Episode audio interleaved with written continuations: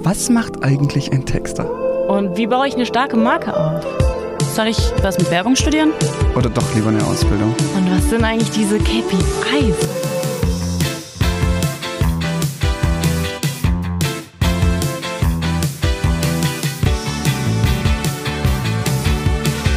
Damit herzlich willkommen zur siebten Folge des Werbeliebe Podcasts. Heute haben wir Professor Dr. Fernando Fastoso zu Gast. Er ist Professor für Brandmanagement an der Hochschule Pforzheim und hat sich auf Luxusmarken spezialisiert. Wir wollten auf Instagram von euch wissen, welche Fragen ihr zum Thema Luxusmarketing an ihn habt und haben ihn heute vors Mikrofon geholt, um diese zu beantworten.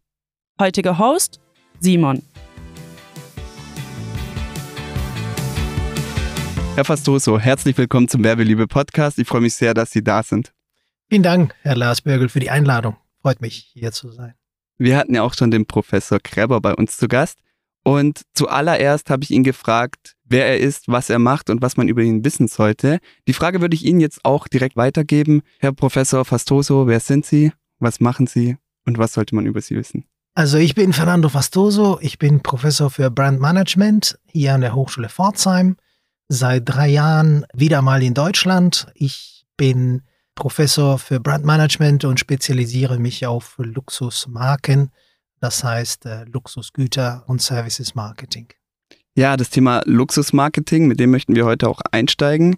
Wir wollen einmal über das Luxusmarketing im Allgemeinen reden und dann auch über die Praxis im Luxusmarketing. Ähm, und ich denke mal, eine Frage, die Sie sehr, sehr, sehr häufig hören, ist, was ist eigentlich Luxus? Luxus ist ein spannender Begriff, finde ich, ähm, der variiert je nach Einstellung oder Vorliebe des äh, Nutzers zwischen einer außergewöhnlichen Sache, Produkt, Erlebnis und einer total verschwenderischen Ausgabe für ein Produkt oder ein Erlebnis.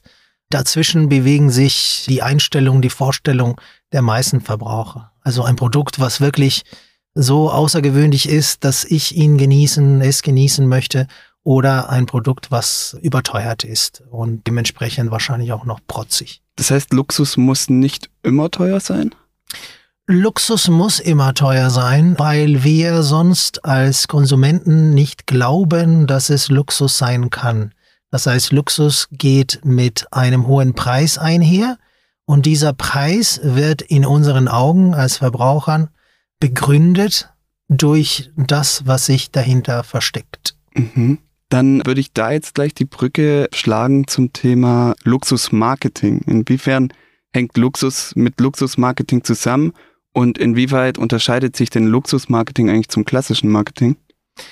Es gibt verschiedene Aspekte, die sich beim Luxus unterscheiden von Nicht-Luxusprodukten, wenn es ums Marketing geht. Also wir können an die vier Ps uns entlang, an den vier Ps uns entlang hangeln. Wenn wir an das Produkt denken, dann sind Luxusprodukte immer außergewöhnlich qualitativ hoch oder sollten es sein, wenn sie Luxus sein wollen und wenn wie sie von uns gekauft werden wollen. Also herausragende Qualität, Handwerkskunst spielt eine Rolle. Das ist bei Nicht-Luxus nicht immer der Fall.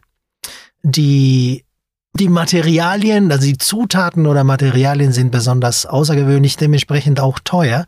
Das heißt, der Preis wird dadurch bedingt, dass das Produkt sehr außergewöhnlich, sehr rar in kleinen Stückzahlen oder kleineren Stückzahlen hergestellt wird.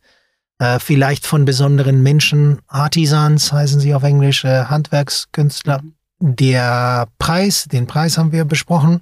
Und dann geht es um zwei weitere Aspekte, um die Distribution und um die Kommunikation. Bei der Distribution geht es um eine selektive Distribution.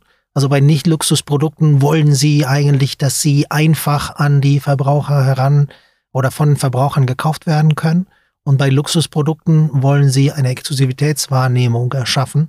Und deswegen auch ist die Distribution selektiver, weniger verfügbar, dafür verfügbar über Kanäle, die das bessere Image kommunizieren, die man besser kontrollieren kann. Und schließlich bei der Kommunikation bei Luxusprodukten geht es darum, auch mit Nichtkunden zu kommunizieren. Also Streuverluste sind manchmal erwünscht, wenn man so möchte. Das heißt, der Nichtkunde soll auch über dieses Produkt erfahren.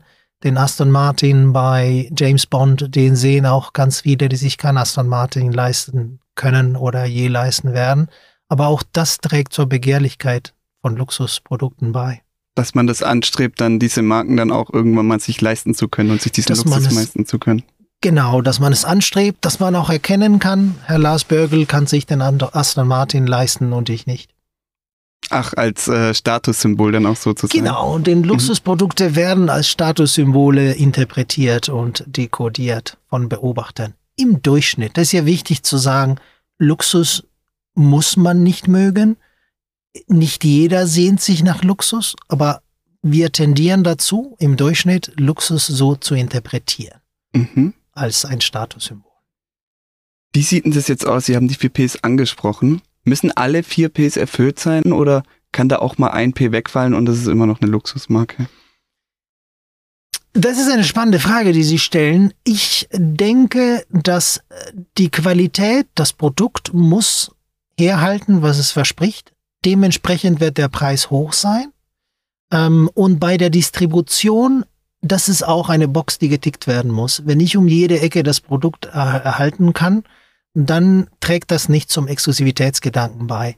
Bei der Kommunikation, wo Sie es jetzt ansprechen, gibt es Marken, die nicht kommunizieren oder die wenig kommunizieren und die trotzdem als Luxus wahrgenommen werden. Insbesondere von Menschen, die vielleicht nicht so offen sind für Marken, die sehr bekannt sind, für diese sehr bekannten Luxus. Es gibt ja unbekannte auch Luxusmarken, die alles mitbringen, bis auf die Kommunikation, die vielleicht nicht da ist, weil die Marke so kleiner ist äh, und weniger Marketingbudget hat. Wir hatten jetzt eine Diskussion bei uns, ob Apple eine Luxusmarke ist.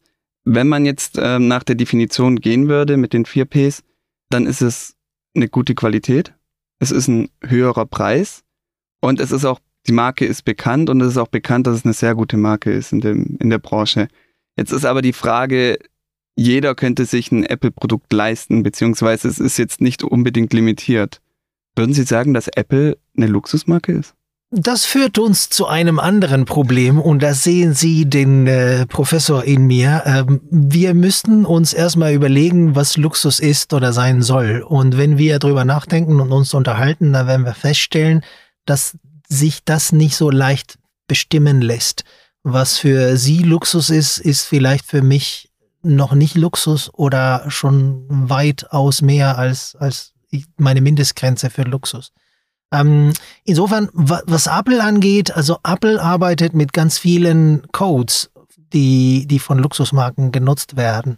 Also wenn Sie an einen Apple Store denken, dann gibt's ja auch, entsteht da auch dieses Gefühl des, ähm, äh, der Exklusivität bei einem Showroom von, von Apple, wo Sie hingehen und vielleicht das Produkt auch nicht kaufen. Ähm, Sie, sie, die, ich kann mich noch daran erinnern an die, an den Store on Regent Street in, in London.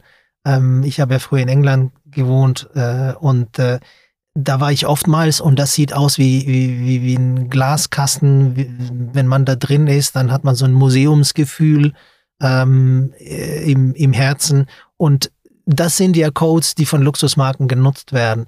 Aber wie Sie sagen, wenn Sie beobachten, wie viele Menschen ein iPhone haben, wenn Sie be beobachten, dass die Apple-Produkte, die früher viel mehr gekostet haben, es gab für diejenigen, die sich dafür interessieren, im Harvard Business Review gibt es einen Artikel, der ist schon ein paar Jahre alt, wo die Preise verglichen wurden, auf die Frage eingegangen worden ist, ist Apple eine Luxusmarke? Und da haben sich die Preise angeschaut für Apple-Produkte, für den Apple Macintosh und für Laptops heute und verglichen mit dem, ich glaube, es war durchschnittlichen Einkommen in USA, kosten die Produkte von Apple, also die Laptops, viel weniger, als sie früher gekostet haben. Das heißt, es ist relativ erschwinglich. Insofern, die Codes sind da, aber man könnte sagen, es ist keine Luxusmarke des High-Ends schon der Verbreitung wegen. Mhm. Wäre dann eher so in Richtung Premium oder Ja, das normale Marke, bekannte Marke. Ja, Sie könnten das Premium nennen, aber wie gesagt, die Codes sind da, die, die Symbolik ist sehr stark da. Also die Emotionalität, das sind ja auch Kennzeichen, Merkmale von, von Luxusmarken, dieser äh, Symbo Symbolism, Symbolik und die Emotionalität. Äh, Apple-Produkte emotionalisieren sehr, die, die meisten Verbraucher. Die scheinen von, von Apple-Produkten, die scheinen, die ihnen scheinen die Produkte nicht egal zu sein. Und viele, das habe ich, ich habe die Erfahrung gemacht, ähm, dass viele Apple-Nutzer sehr begeistert von den Produkten erzählen und das finden sie beim Android-Telefonnutzer nicht oder nicht in dem Ausmaß. Man schwärmt nicht so von Samsung, wie viele Apple-Nutzer von einem iPhone schwärmen oder von einem MacBook. Da wären wir auch schon im Thema des Luxusmarketing in der Praxis. Wir haben uns auch Fragen von unseren Zuhörenden eingeholt. Wir sind ja ein Podcast, der die Fragen von Marketinginteressierten klären möchte. Und hierzu haben wir Fragen bekommen, die ich jetzt gerne an Sie weitergeben möchte. Zum einen war da die Frage, inwiefern sich die aktuelle wirtschaftliche Lage auf den Luxus und auf das Luxusmarketing ausübt. Das heißt, welchen Einfluss hat es dadurch, dass sowieso alles teurer wird? Sind dadurch vielleicht auch die Kunden nicht mehr willig, Luxus zu kaufen und eher daran interessiert, ihren ganz normalen Lebensunterhalt zu verdienen? Das trifft sicherlich zu auf die Kunden der Mittelschicht, die sich nach Luxus sehnen. Also wir erleben, das wurde so bezeichnet seit ungefähr der Jahrtausendwende, eine sogenannte Demokratisierung des Luxus. Soll ja bedeuten, dass Luxus früher was für Reiche war und heute richten sich viele Luxusmarken auch an die sogenannten aufstrebenden Mittelschichten dieser Welt ähm, Aspirational Middle Classes. Das heißt, es gibt Menschen, nennen wir sie einfach die Reichen, für die die wirtschaftliche Krise sich nicht so bemerkbar macht und die weiterhin Luxus kaufen. Äh, und es gibt aber auch ein Segment der Mittelschicht, die sich je, je heute bei Gelegenheit Luxus gönnt für die die wirtschaftliche Krise schon eine Rolle spielt. Das heißt, äh, für Luxusmarken ist das schon ein Problem, dass eine wirtschaftliche Krise einsetzt. Für diejenigen, die ganz oben äh, im Segment sind, High-End Lux Luxury oder Super Luxury könnte man sie nennen, ist es weniger relevant. Also es gab eine interessante Studie, habe ich neulich gelesen, von der Boston Consulting Group, und da wurde ermittelt, äh, welcher Prozentsatz der Luxuskunden wie viel für Luxus ausgibt. Und 10 Prozent aller Luxuskunden äh, geben 20.000 Euro oder mehr im Jahr aus für Luxus global gesehen. 50 Prozent dagegen 2.000 Euro oder weniger. Das heißt, die Hälfte der Kunden gibt relativ wenig Geld aus für Luxus verglichen mit den High-End-Kunden. Das heißt, für Luxusmarken durchschnittlich gesehen sind die Mittelschichtskunden wichtig und so gesehen die wirtschaftliche Krise äh, oder eine wirtschaftliche Krise, Inflation schon ein Problem. Das heißt, dass die Oberschicht, die Reicheren, wie Sie sie genannt haben, dann weniger preissensibel sind wie die Mittelschicht. Genau. Da wären wir auch schon bei der nächsten Frage von einer Zuhörerin. Und zwar hat sie gefragt, ob Sie glauben, dass die Bedeutung von Luxus in Zukunft abnehmen wird. Ich glaube es kaum, weil Luxus das Außergewöhnliche darstellt und Menschen sich nach dem Außergewöhnlichen sehnen. Viele Menschen. Luxus gab es schon immer.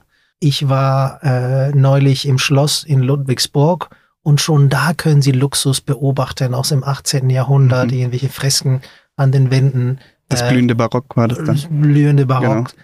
Äh, das heißt, Sie können es da beobachten, dieses Außergewöhnliche, ich kann mir was Außergewöhnliches leisten und andere erfreuen sich dran und ich mich auch und andere beneiden mich darum. Das sind Gedanken, die es in der Menschheit äh, schon immer gab. Und, und, dementsprechend glaube ich, weitergeben wird, es weitergeben wird.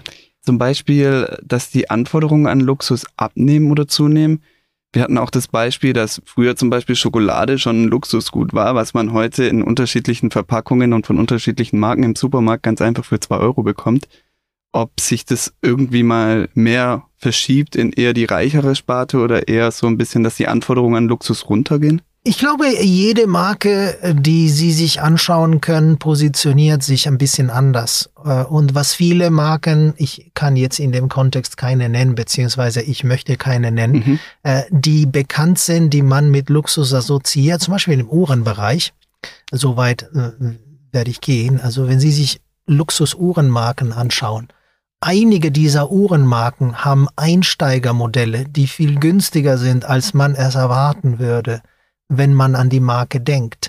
Das heißt, es gibt verschiedene Marken, die sich unterschiedlich positionieren. Im Uhrenbereich einige, die ab 100.000 Euro zu bekommen sind, die Uhren und andere, die schon ab 3.000 anfangen. Und dann kann man sich oder kann man sich eher darüber streiten, ist eine Uhr der sehr bekannten Marke X, die ich als Luxusmarke ansehe, schon Luxus, wenn sie für 3000 Euro zu bekommen ist.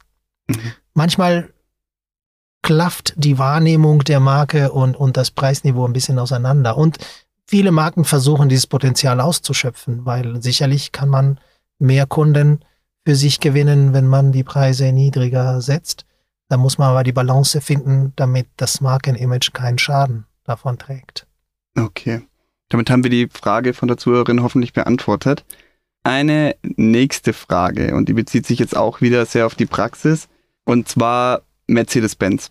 Mercedes-Benz fährt mit Ola Kalenius ja jetzt auch die Strategie ähm, der Luxusmarke. Das heißt zum Beispiel, die A-Klasse wird nicht mehr produziert und die Preise sind hochgegangen. Wie haben Sie darauf reagiert, als Sie das erste Mal gehört haben? Was halten Sie von der Strategie und glauben Sie, dass die Strategie auch sinnvoll ist?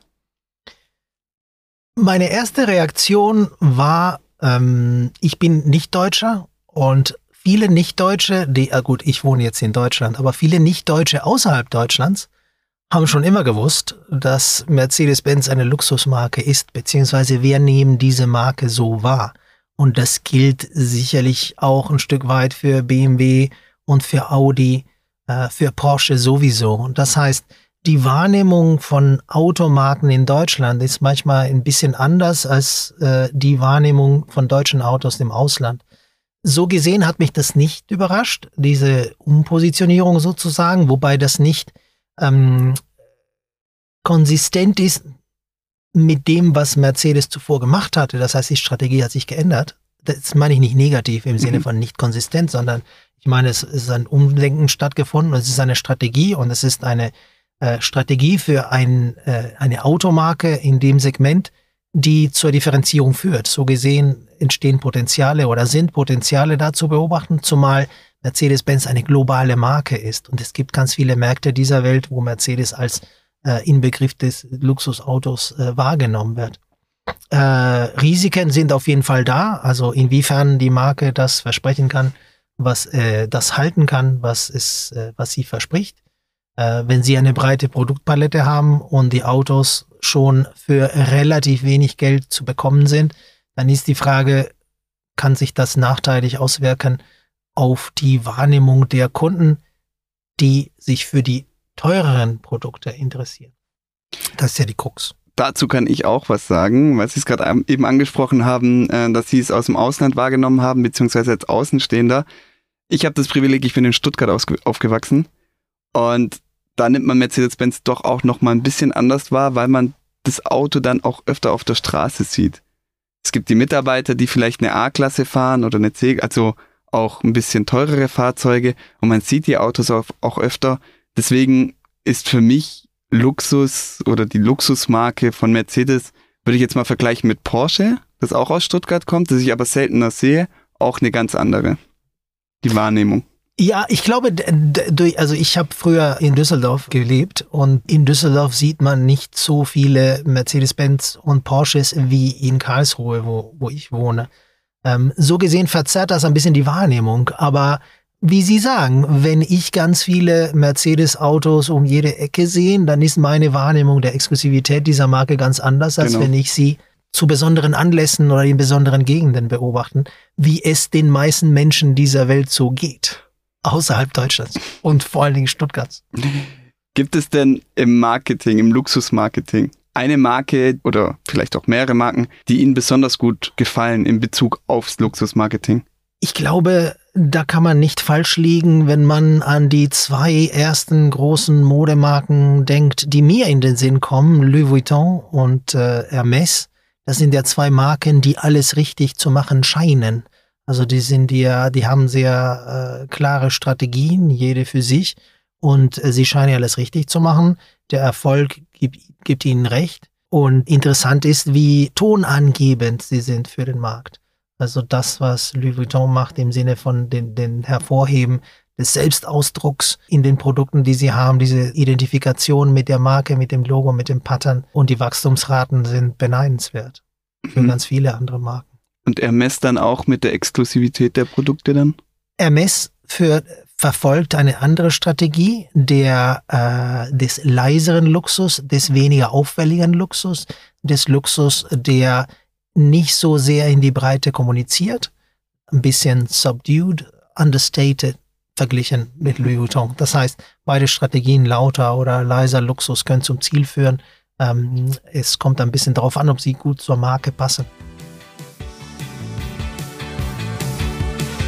Soweit zu den Fragen zur Praxis im Luxusmarketing. Wir hatten noch eine Frage von einer Zuhörerin, die gesagt hat, sie würde gern wissen, was sie persönlich so am Luxusmarketing begeistert, beziehungsweise warum sie jetzt der Experte für Luxusmarketing sind und nicht für das klassische Marketing. Was reizt sie daran? Die implizite Frage, die ich gerne stelle, ist, wie bin ich überhaupt auf Luxus gekommen? Also ich habe in der Werbebranche gearbeitet, als ich noch in Düsseldorf gewohnt habe, dann habe ich studiert und ich habe mich in meiner Promotion auf globale Werbung spezialisiert und über globale Werbung, über globale Marken, globale Konsumenten. Und als ich in England gearbeitet habe, ähm, da habe ich, bin ich in Kontakt gekommen mit sehr vielen chinesischen Studenten. Und da habe ich eine Bedeutung für den Luxus entdeckt in diesen Studenten, die mir bisher nicht so geläufig war. Also ich hatte bis dahin den Luxus immer als eine Nischenerscheinung wahrgenommen. Ähm, und ich kam in Kontakt mit sehr vielen chinesischen Studenten. Ähm, und für, für diese Studenten, für chinesische Konsumenten im Allgemeinen hat Luxus eine enorme Bedeutung oder verglichen mit uns hier im Westen eine viel stärkere Bedeutung, weil das zum sozialen Gesicht der Menschen beitragen kann, zum sozialen Ansehen, was in China besonders wichtig ist für den Einzelnen und für die Gruppe. Äh, Und so bin, habe ich mich dafür interessiert. Erstmal hat es mich überrascht. Wieso, wieso ist das jetzt so relevant? Äh, Und so bin ich in die, in die Thematik gekommen. Auch über die Betreuung von, von Masterarbeiten, dass man mehr erfährt. Und dann habe ich selber dazu geforscht. Und äh, das, was mich fasziniert, ist, wie diese Produkt, Produkte, dieses Produktsegment Menschen emotionalisiert und wie sie sich dafür begeistern können und vor allen Dingen, wie sie sich stärker dafür begeistern können als zu meiner Zeit, als ich in meinen 20ern war. Mhm. Das ist aber schön zu sehen, dass auch die Studenten den Professoren noch was beibringen können. Ach, das auf jeden Fall. Aber gut, die Studenten sind am Puls der Zeit. Äh, die Studenten sind da, wo, wo, wo, wo sich Neues äh, abspielt. Und insofern äh, auf jeden Fall. Perfekt, dann wären wir mit den Fragen durch von unseren Zuhörenden. Wo wir noch gerne drauf eingehen würden, Sie betreuen ja auch den Studiengang in Pforzheim, den MCM-Studiengang. Und wir möchten natürlich auch aufklären und Marketinginteressierte dazu motivieren, entweder ein Studium zu machen, Bachelor, Master oder vielleicht auch eine Ausbildung. Ähm, deswegen würde ich Ihnen jetzt einmal auch noch die Gelegenheit geben, über den MCM-Studiengang hier in Pforzheim zu sprechen und zu erklären, wie läuft der ab und was wird da überhaupt gelehrt.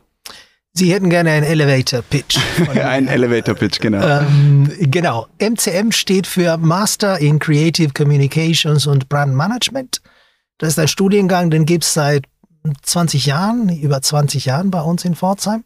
Hat immer Absolventen aus dem Design und dem Marketing rekrutiert und sie zusammengeführt zu Markenexperten ausgebildet. Das heißt, wenn Sie Marketing studiert haben und schon immer so ein Fable, eine Offenheit, ein Interesse an Design hatten oder wenn Sie Design studiert hatten äh, oder haben und äh, ein Interesse für Marketing, für Marken haben, dann könnte der MCM ein interessanter Studiengang für Sie sein. Das heißt, der Studiengang ist sowohl für Absolventen aus dem Design, aber auch aus dem Wirtschaftlichen. Also das heißt, jedermann könnte aus den zwei Sparten dann den MCM Master machen oder geht es schon eher in Richtung kaufmännisch oder Design? Nein, nein, also das ist ja unsere, unser USB ist, dass wir diese zwei Absolventengruppen zusammenführen und insofern ist es für uns wichtig, dass wir sowohl aus dem Design-Pool als auch aus dem Marketing-Pool der Absolventen uns bedienen. Und äh, es variiert ein bisschen nach Jahr, wie viel, was für ein Prozentsatz an Designern und Marketing-Experten wir rekrutieren. Also in diesem Jahr ist es genau 50-50 Prozent. Ähm, und, äh, und das ist super so, vor allen Dingen in Bezug auf Praxisprojekte, die wir machen, weil wir versuchen, Praxisprojekte zu organisieren für die Studierenden, bei denen beide Aspekte eine Rolle spielen. Also nicht die, wir suchen nicht die Excel-Spreadsheet BWLer, BWL-Absolventen und wir suchen vielleicht nicht die, die Künstler unter den Designern, wir suchen diejenigen, die sich so ein bisschen in der Mitte befinden zwischen den zwei Lagern. Äh, und, und das, was sie dann machen, sind also sie nehmen Positionen an bei Organisationen, wo es um beides geht. Das heißt auch, dass der Studiengang dann eher praxisorientiert ist, weniger Klausuren und mehr Projekte. Das sind zwei Fragen, die Sie gestellt haben. Also wir versuchen, wir sind eine Hochschule für angewandte Wissenschaft, eine super Abkürzung, HAW. Mhm. Also eine Hochschule und keine Uni und insofern ist uns der Praxisbezug von Vorteil beziehungsweise sehr wichtig. Deswegen machen wir Praxisprojekte. Im Moment machen wir Praxisprojekte mit Mercedes-Benz in diesem Semester, im ersten Semester und im dritten Semester mit Nivea und mit DM und auch mit der Not-for-Profit Organization. Das heißt, wir versuchen alles abzudecken. Aber wichtig ist uns eben diese Kombination aus Theorie und Praxis. Also nur Praxis kann man natürlich mhm. in der mhm. Praxis machen. Das heißt, man sollte schon ein Interesse an den Grundlagen der Theorie, denn ich glaube, da ist auch unsere, unsere Stärke, dass wir, wenn wir ein Praxisprojekt machen, dass wir den Unternehmen Unterstützung anbieten können bei einer Herausforderung, die sie gerade haben, die sie uns geben und eben diese, diesen Academic Edge anbieten können. Also das, wofür es in Unternehmen keine Zeit ist, das können wir liefern mhm. und unsere Absolventen und unsere Studenten, die, die lernen daraus.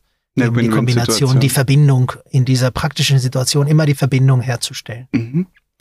Haben Sie denn Beispiele, was jetzt Absolventen vom MCM nach ihrem Studium gemacht haben? Wo kann man da einsteigen?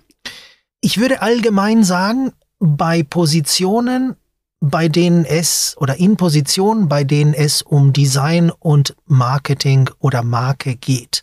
Also Brand Manager bei einem Unternehmen, das Produkte herstellt, wo das Design oder das Optische eine größere Rolle spielt. Also das könnte man vielleicht zusammenfassen. Okay, wir haben die ersten Absolventen sind schon fast 20 Jahre äh, aus dem Studiengang raus.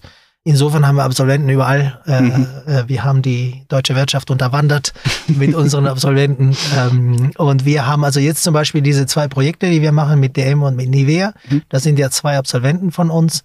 Bei DM der David Hese, der ist Teamlead Marketing Communications bei DM. Und bei ähm, Nivea haben wir den Strategy Lead Lukas Horle der ist Absolvent von MCM auch und der kümmert sich um die globale Strategie für Nivea Men. Und so gibt's auch weitere Beispiele. Jetzt im kommenden Semester machen wir ein Projekt mit dem FC Köln. Ich war zehn Jahre in Düsseldorf und ich weiß nicht, wie ich mich dazu habe breitschlagen lassen. ähm, aber Spaß beiseite, eine Absolventin von uns, Lea Köpikus, die vor ein paar Monaten äh, Laudatio, bei der Laudatio war, ist jetzt Brandmanagerin bei dem FC Köln und da machen wir ein Projekt mit dem FC Köln zum ersten Mal. Wir versuchen so ein bisschen zu variieren. Ja, ähm, sehr breit äh, aufgestellt ja. auf jeden Fall. Und es zeigt auch, dass man wirklich seinen Interessen folgen kann. Also ob man jetzt im Fußball landet, in der Automobilbranche oder dann in der Kosmetik? Ja, also ich versuche diese Projekte so zu organisieren, dass äh, das für jeden idealerweise was da ist, beziehungsweise wo man verschiedene Stärken ausspielen kann. Wir machen mit Mercedes auch im Sommersemester ein Projekt Mercedes-Benz IO. Es ist schon das vierte oder fünfte Projekt, was wir mit denen machen. Fünfte oder sechste jetzt. Es ist es, es ist spannend, es gibt äh, verschiedene Herausforderungen bei verschiedenen Projektpartnern. Darin kann man eine Menge lernen, auch über die Unternehmen, mit denen wir zusammenarbeiten. Und da kann man sich so eine Vorstellung machen, könnte ich mir vorstellen, da zu arbeiten, wie wäre die Arbeitsatmosphäre, wie ist der Umgang. Auch das nimmt man alles mit auf durch die Austausche mit, mit den Kunden. Klingt auf jeden Fall schon mal sehr, sehr spannend, sehr interessant. Damit wären wir auch durch mit dem Thema MCM. Ganz zum Schluss würde ich Sie jetzt noch überraschen und zwar würde ich mit Ihnen ein Rapid Fire machen. Das heißt, ich nenne Ihnen jetzt Branchen und Sie sagen, welche Luxusmarke Ihnen dazu einfällt, ohne groß nachzudenken. Einfach als kleine Rubrik, als kleines Spiel jetzt nochmal zum Ende. Bereit? Ja. Okay. Die erste Branche wäre Bekleidung. Hermes. Autos. Ferrari. Uhren. Äh, Breitling. Schuhe. Vielleicht die Marke mit den roten Sohlen? Ach so, Louboutin. äh, ja, ja. Louboutin. Eine andere Marke wäre mir aber auch sofort auch nicht eingefallen, muss ich ehrlich gestehen. Äh, Die können wir auch rausschneiden, die Schuhe. will- Nein, machen Sie was Sie wollen. Nein, ich, ich meine es positiv. Ähm, Ja. Bei Schuhen, aber es ist interessant. Bei Schuhen würde ich eher auf den Schuh aufpassen. Ich habe hier sogar, ich habe nicht mal Marken im Kopf. Also gut, Sie können natürlich sagen Nike, aber Genau, Sie meinen jetzt Nike, Adidas, das sind die Achso, Schuhe, weil Sie haben ja nicht nach Luxusmarken hm, gefragt. Doch, oder? doch, schon nach Also Luxusmarken. Luxusmarken. Ich glaube, da kommt gleich auch noch was. Ähm, Im Anschluss käme Möbel. Vitra. Mit, ah, okay, also kam doch schnell was zum, zum Möbel. Dann haben wir jetzt noch, und da bin ich mir sicher, dass Ihnen sofort was einfällt, Schmuck. Oh, Schmuck. Hm, Tiffany's. Tiffany's. Und dann noch Alkohol. Moet und Chandon. Moe war auch immer das, was bei uns als erstes kam. Oder Ja. der Champagner, ganz klassisch. Ja, Dom Perignon, hätte, mir hätte alles Mögliche einfallen Ja, lassen. genau. Chateau Lafitte. Mhm. Aber ist interessant, sagt was über Markenstärke aus, ja. Genau. Gut, dann bedanke ich mich für die Folge. Es hat sehr Spaß gemacht. Es war sehr breit aufgestellt, hat viele Fragen auch von unseren Zuhörenden beantwortet. Und an unsere Zuhörenden, wir hören uns wieder in zwei Wochen. Dankeschön. Vielen Dank für die Einladung. Sehr, sehr gerne. Das war sie, die siebte Folge des Werbeliebe-Podcasts. Wenn es euch gefallen hat, vergesst nicht, den Podcast zu abonnieren und die Glocke zu aktivieren, damit ihr keine Folge mehr verpasst. Vergesst außerdem nicht, bei Instagram reinzuschauen. werbeliebe.podcast heißen wir dort. Folgt uns auch gerne hier, lasst uns einen netten Kommentar da, stellt uns eure ganz eigenen Fragen, die wir dann versuchen im Podcast zu beantworten. Außerdem posten wir hier regelmäßig Umfragen, so wie für die heutige Folge, wo ihr dann auch eure eigenen Fragen stellen könnt. Wir hören uns wieder in zwei Wochen. Bis dahin, eure Werbeliebe.